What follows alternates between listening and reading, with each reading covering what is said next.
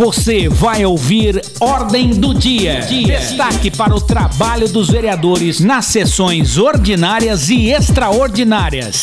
A partir de agora, Ordem, do dia. dia.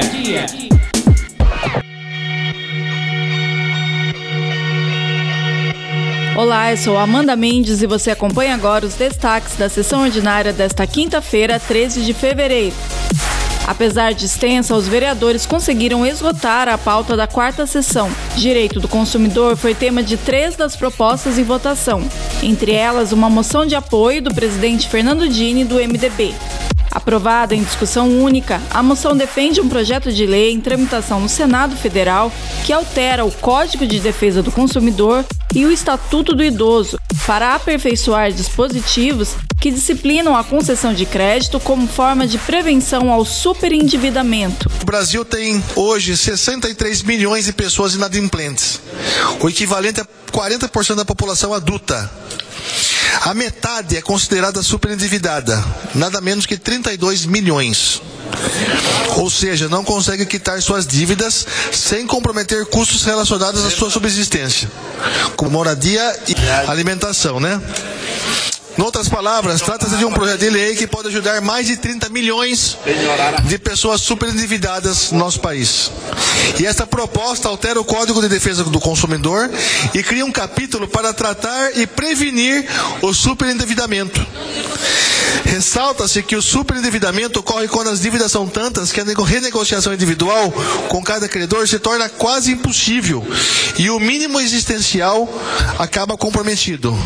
Entre outras medidas, ele prevê a renegociação simultânea do devedor com diversos credores, numa espécie de recuperação judicial de pessoa física. Já o projeto da vereadora Fernanda Garcia, do PSOL, proibindo estabelecimentos comerciais de submeterem os consumidores à conferência de mercadorias após o pagamento, foi rejeitado em segunda discussão.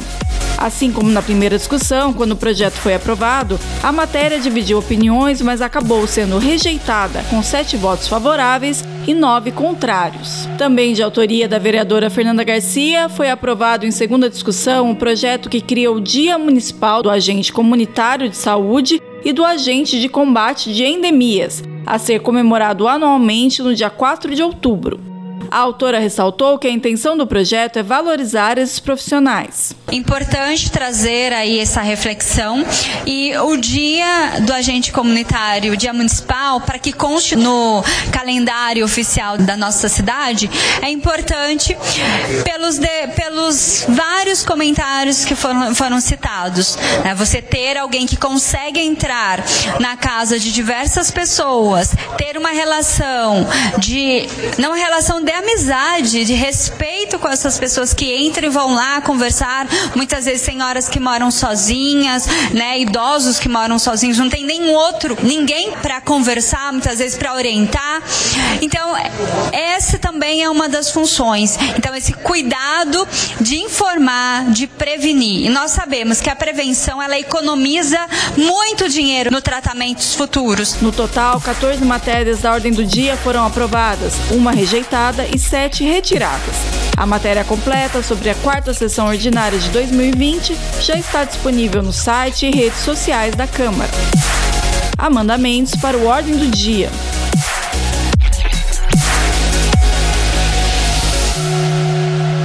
Você ouviu Ordem do Dia, o trabalho em plenário dos vereadores de Sorocaba.